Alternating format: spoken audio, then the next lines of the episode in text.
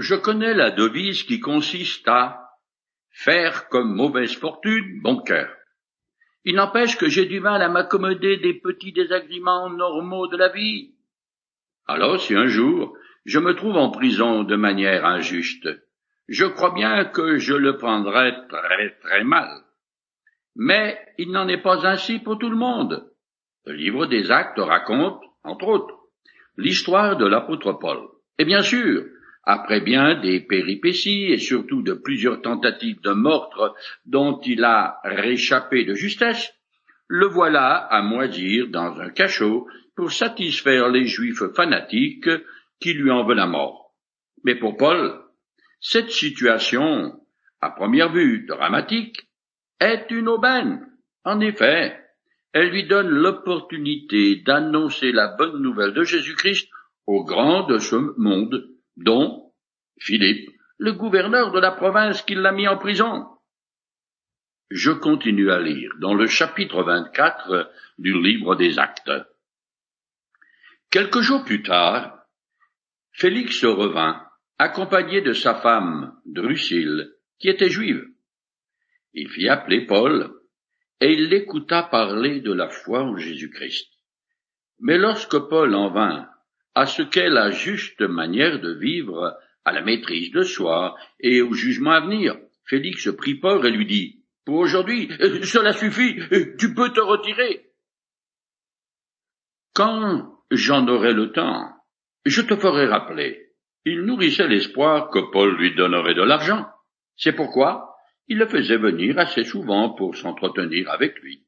Le gouverneur et sa femme ont dû faire un bref voyage, suite à quoi lui tout au moins se montre intéressé par la foi chrétienne qui lui expose son prisonnier.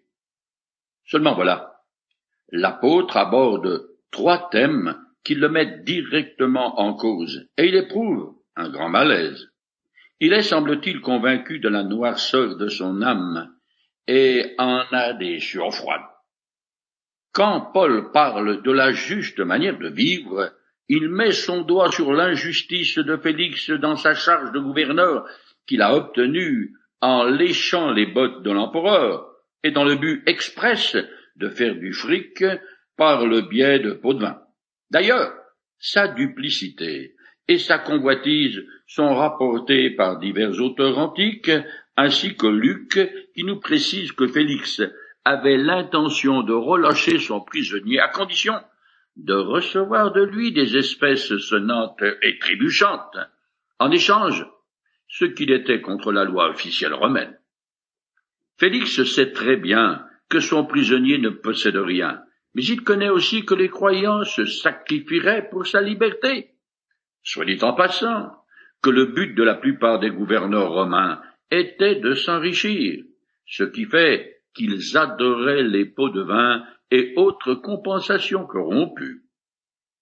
Félix n'est pas pire que la moyenne des officiers de cette époque, ou de la nôtre, mais il connaît suffisamment la loi de Moïse pour se savoir condamné par elle. D'ailleurs, c'est là le rôle principal des commandements de Dieu, celui de souligner mon incapacité à leur obéir.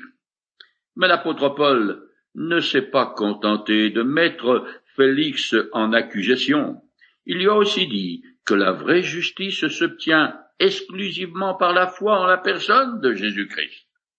C'est là, en effet, le grand thème des prédications et des écrits de l'apôtre Paul, soit dit en passant, que l'obtention de la justice par la foi seule fut aussi le fer de lance de tous ceux qui déclenchèrent le mouvement de la réforme protestante au quinzième siècle de notre ère, et beaucoup d'entre eux payèrent leur foi de leur vie. Après la justice, Paul parle de tempérance. Il réprimande l'absence quasi totale de maîtrise de soi du gouverneur Félix, qui est esclave de la domination débridée de ses passions de la luxure. Drusille, qu'on disait très belle et très libertine, avait fait son affaire, et c'est ainsi qu'elle devint sa troisième femme officielle. Elle non plus n'était pas une fille de bonne famille, bon chic, bon genre. Son père, le roi Agrippa Ier mit à mort l'apôtre Jacques. Son grand-oncle avait fait décapiter Jean-Baptiste, et son grand-père avait fait massacrer tous les enfants de Bethléem, essayant par là d'assassiner l'enfant Jésus. Un vrai nid de scorpions que ces gens-là. Auparavant, Drusille avait été l'épouse d'un certain Azizus, roi de la cité-État d'Emassa sous domination romaine. Située en Syrie, sur un des oléoducs, cette ville s'appelle aujourd'hui Homs. Bref, Félix l'avait fait enlever, ce qui est toute une histoire rocambolex. Mais qui en dit long sur ce couple peu recommandable? Ils eurent un fils qui périt dans l'éruption du Vésuve.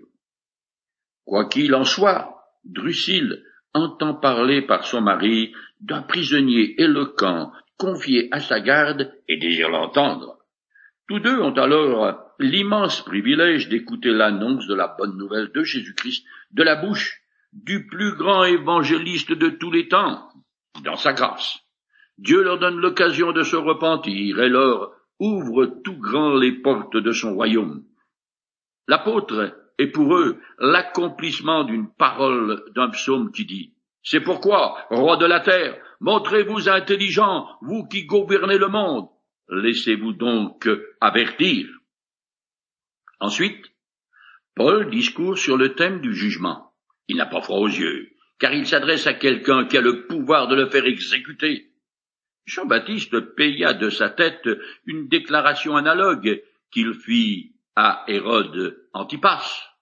Qu'à cela ne tienne, l'apôtre parle du moment où tous les hommes injustes de tous les temps seront appelés à la barre céleste des accusés pour rendre des comptes. Il en est question dans l'Apocalypse, le dernier livre du Nouveau Testament. Je cite le passage. Ensuite, je vis un grand trône blanc, et celui qui était assis. Le ciel et la terre s'enfuirent loin de sa présence. Ils disparurent sans laisser de traces. Je vis les morts, les grands et les petits, comparaissant devant le trône. Des livres furent ouverts. On ouvrit aussi un autre livre, le livre de la vie. Les morts furent jugés, chacun d'après ses actes, suivant ce qui était inscrit dans ses livres. La mer avait rendu ses naufragés. La mort et le royaume des morts avaient rendu ceux qu'ils détenaient. Et tous furent jugés, chacun conformément à ses actes. Puis la mort et le séjour des morts furent précipités dans les temps de feu. Cet temps de feu, c'est la seconde mort. On y jeta aussi tous ceux dont le nom n'était pas inscrit dans le livre de vie. Paul s'exprime avec une telle conviction que le Romain, habituellement dur comme la pierre, commence à trembler comme une feuille devant ce pauvre prisonnier qui est pourtant totalement à son pouvoir. Félix ne veut plus entendre parler de jugement, car cela lui fait peur. Il est trop remué dans ses tripes. Ses émotions sont trop fortes pour lui, et il opte pour la politique de l'autruche qui, dit-on, enterre sa tête dans le sable à l'approche du danger. Félix ne veut pas mettre sa vie en ordre devant Dieu, du moins pas dans l'immédiat. Certes, il peut fermer ses oreilles aux paroles de Paul, mais cela ne change rien à son problème, et ne lui évitera pas le jugement. En effet, tout être humain est appelé à comparaître devant son Créateur, et aucune échappatoire n'est possible. Il y a de cela bien longtemps, acheté une belle horloge de style colonial qui avait été fabriquée en Nouvelle-Angleterre. Quelque chose est écrit sur sa face, mais ce n'est pas tempus fugit, le temps fuit, en latin. Non, c'est une toute petite citation tirée du prophète de l'Ancien Testament qui dit est autant incisive que bref. Elle dit Prépare-toi à la rencontre de ton Dieu. Il y a bien des années, un fameux prédicateur de l'Évangile exerçait à Dallas, dans le Texas. Il raconte un incident qui illustre l'attitude de Félix.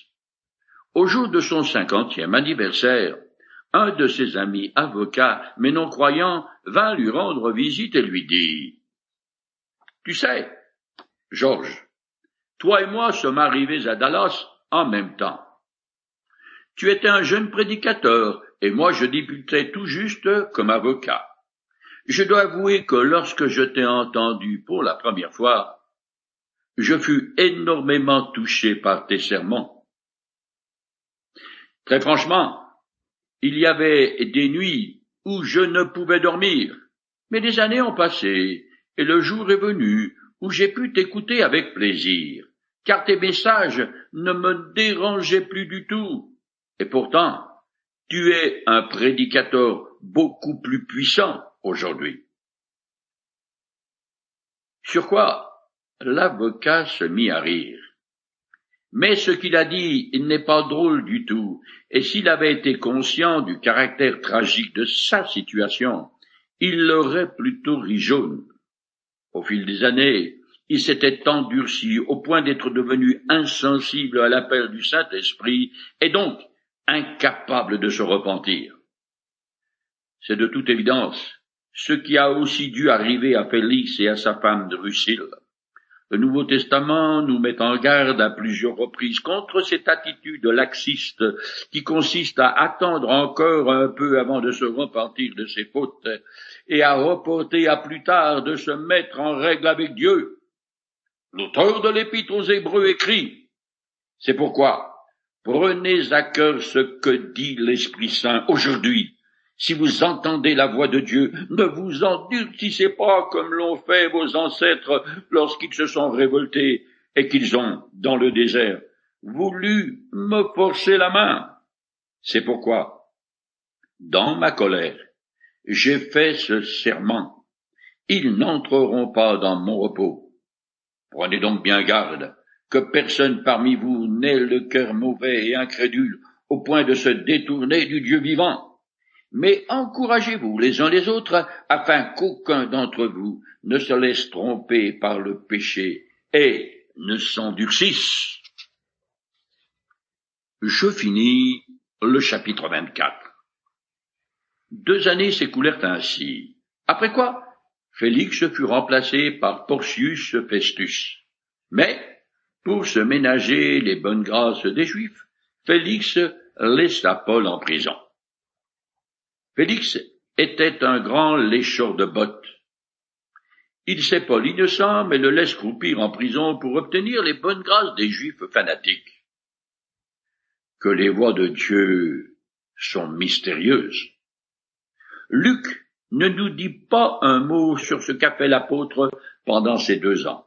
On suppose, mais ce ne sont que des spéculations, qu'il reçoit beaucoup de monde et qu'il écrit des lettres à différentes personnes ainsi qu'à certaines églises qu'il a implantées ou qu'il connaît. De plus, il a peut-être bien contribué à la rédaction du livre des actes puisqu'il en est le principal acteur. Son ardent désir, longtemps différé, sera satisfait par Festus qui l'enverra à Rome.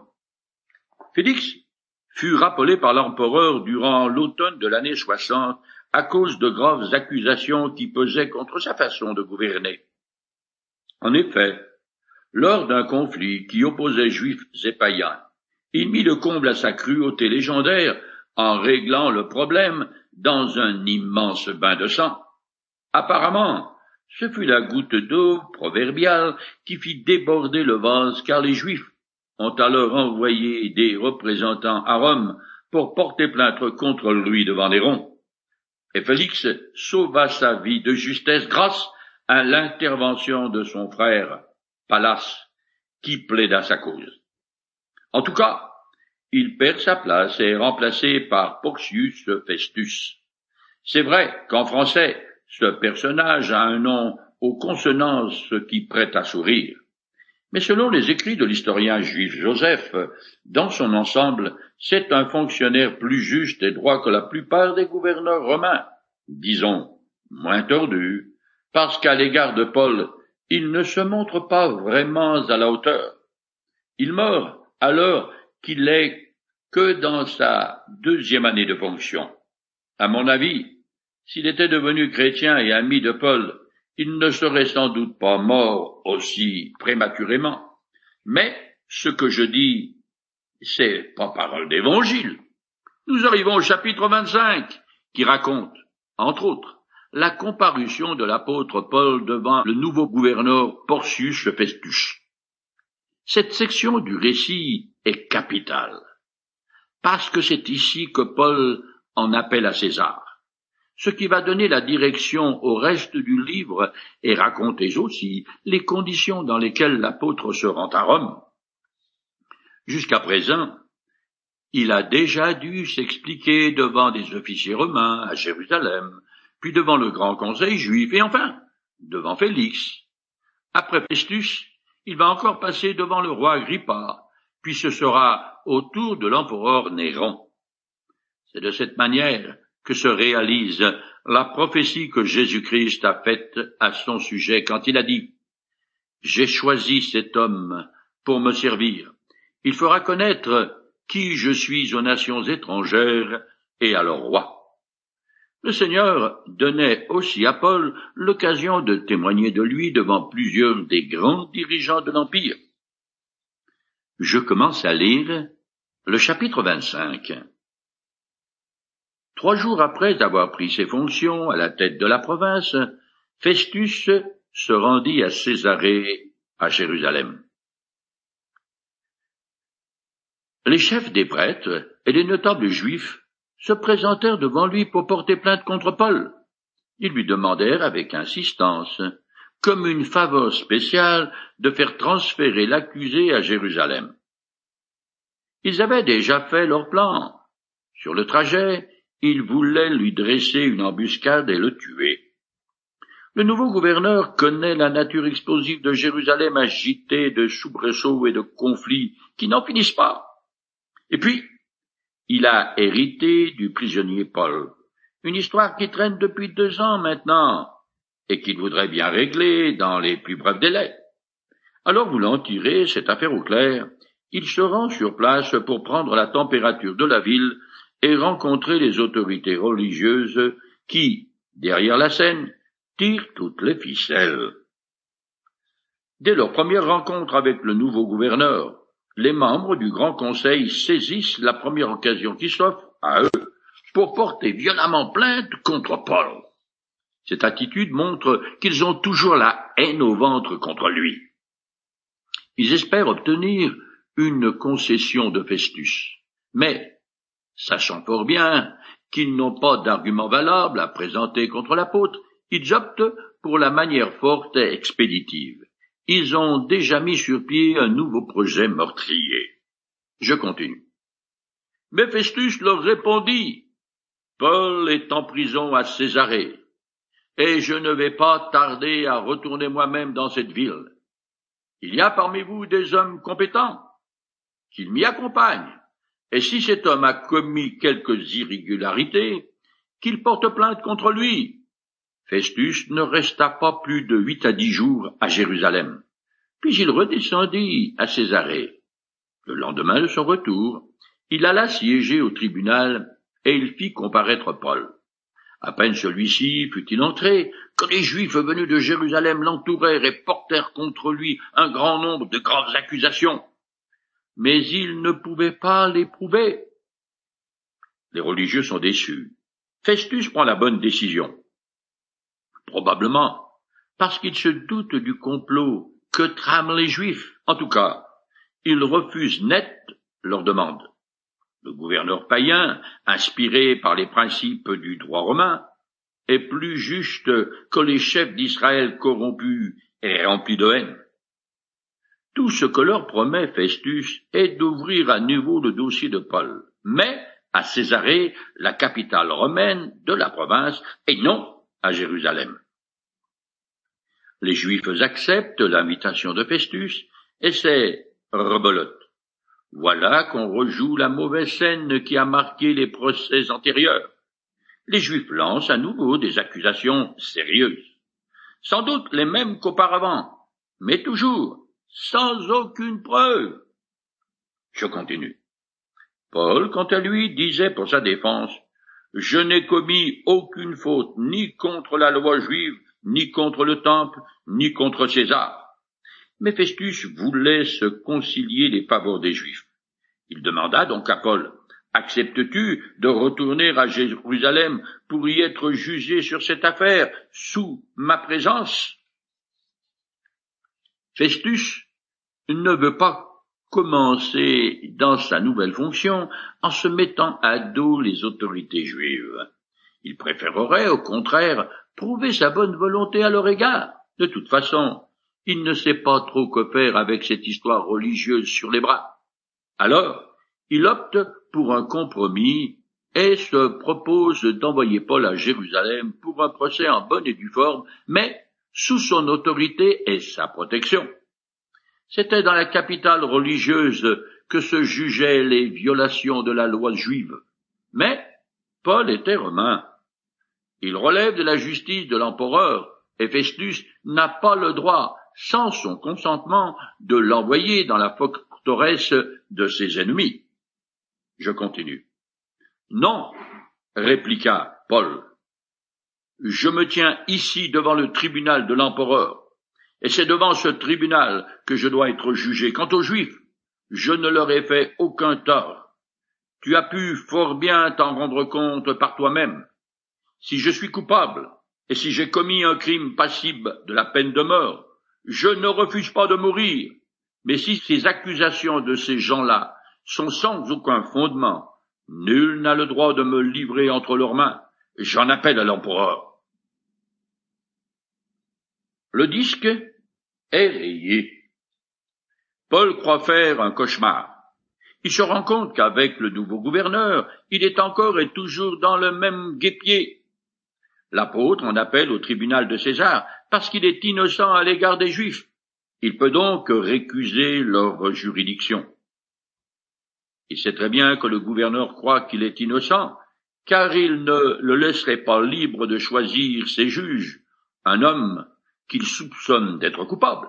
Et puis, qui sait si ce Festus ne va pas, lui aussi, recevoir des pots de vin et autres dessous de table pour fermer les yeux sur une injustice? Comme un homme averti en vaut deux, Paul ne se fait aucune illusion.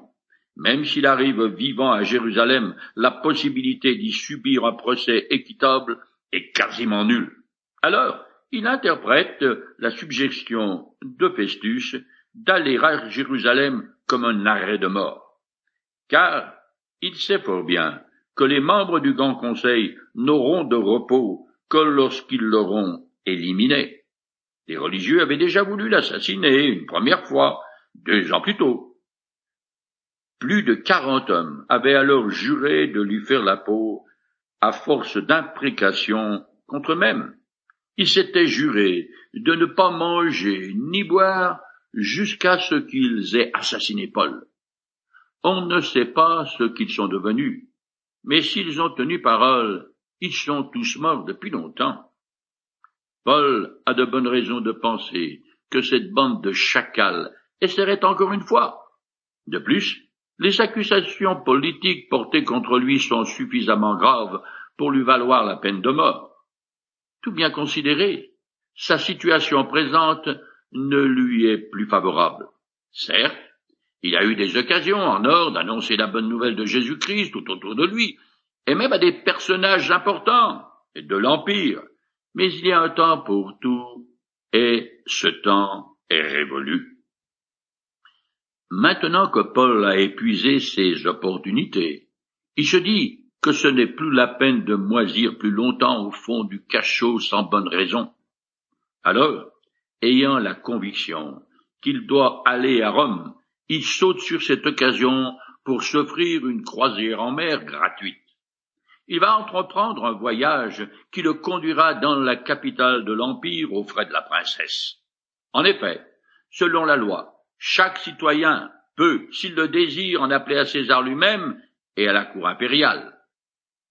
Ce droit est garanti dans toutes les provinces romaines.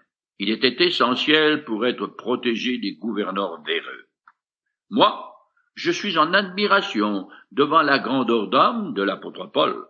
Son choix d'aller en prison et d'en sortir ne repose pas du tout sur ce qu'il peut considérer comme ses intérêts personnels, mais dépend uniquement et entièrement des opportunités d'une telle situation présente pour lui d'annoncer la bonne nouvelle de Jésus-Christ.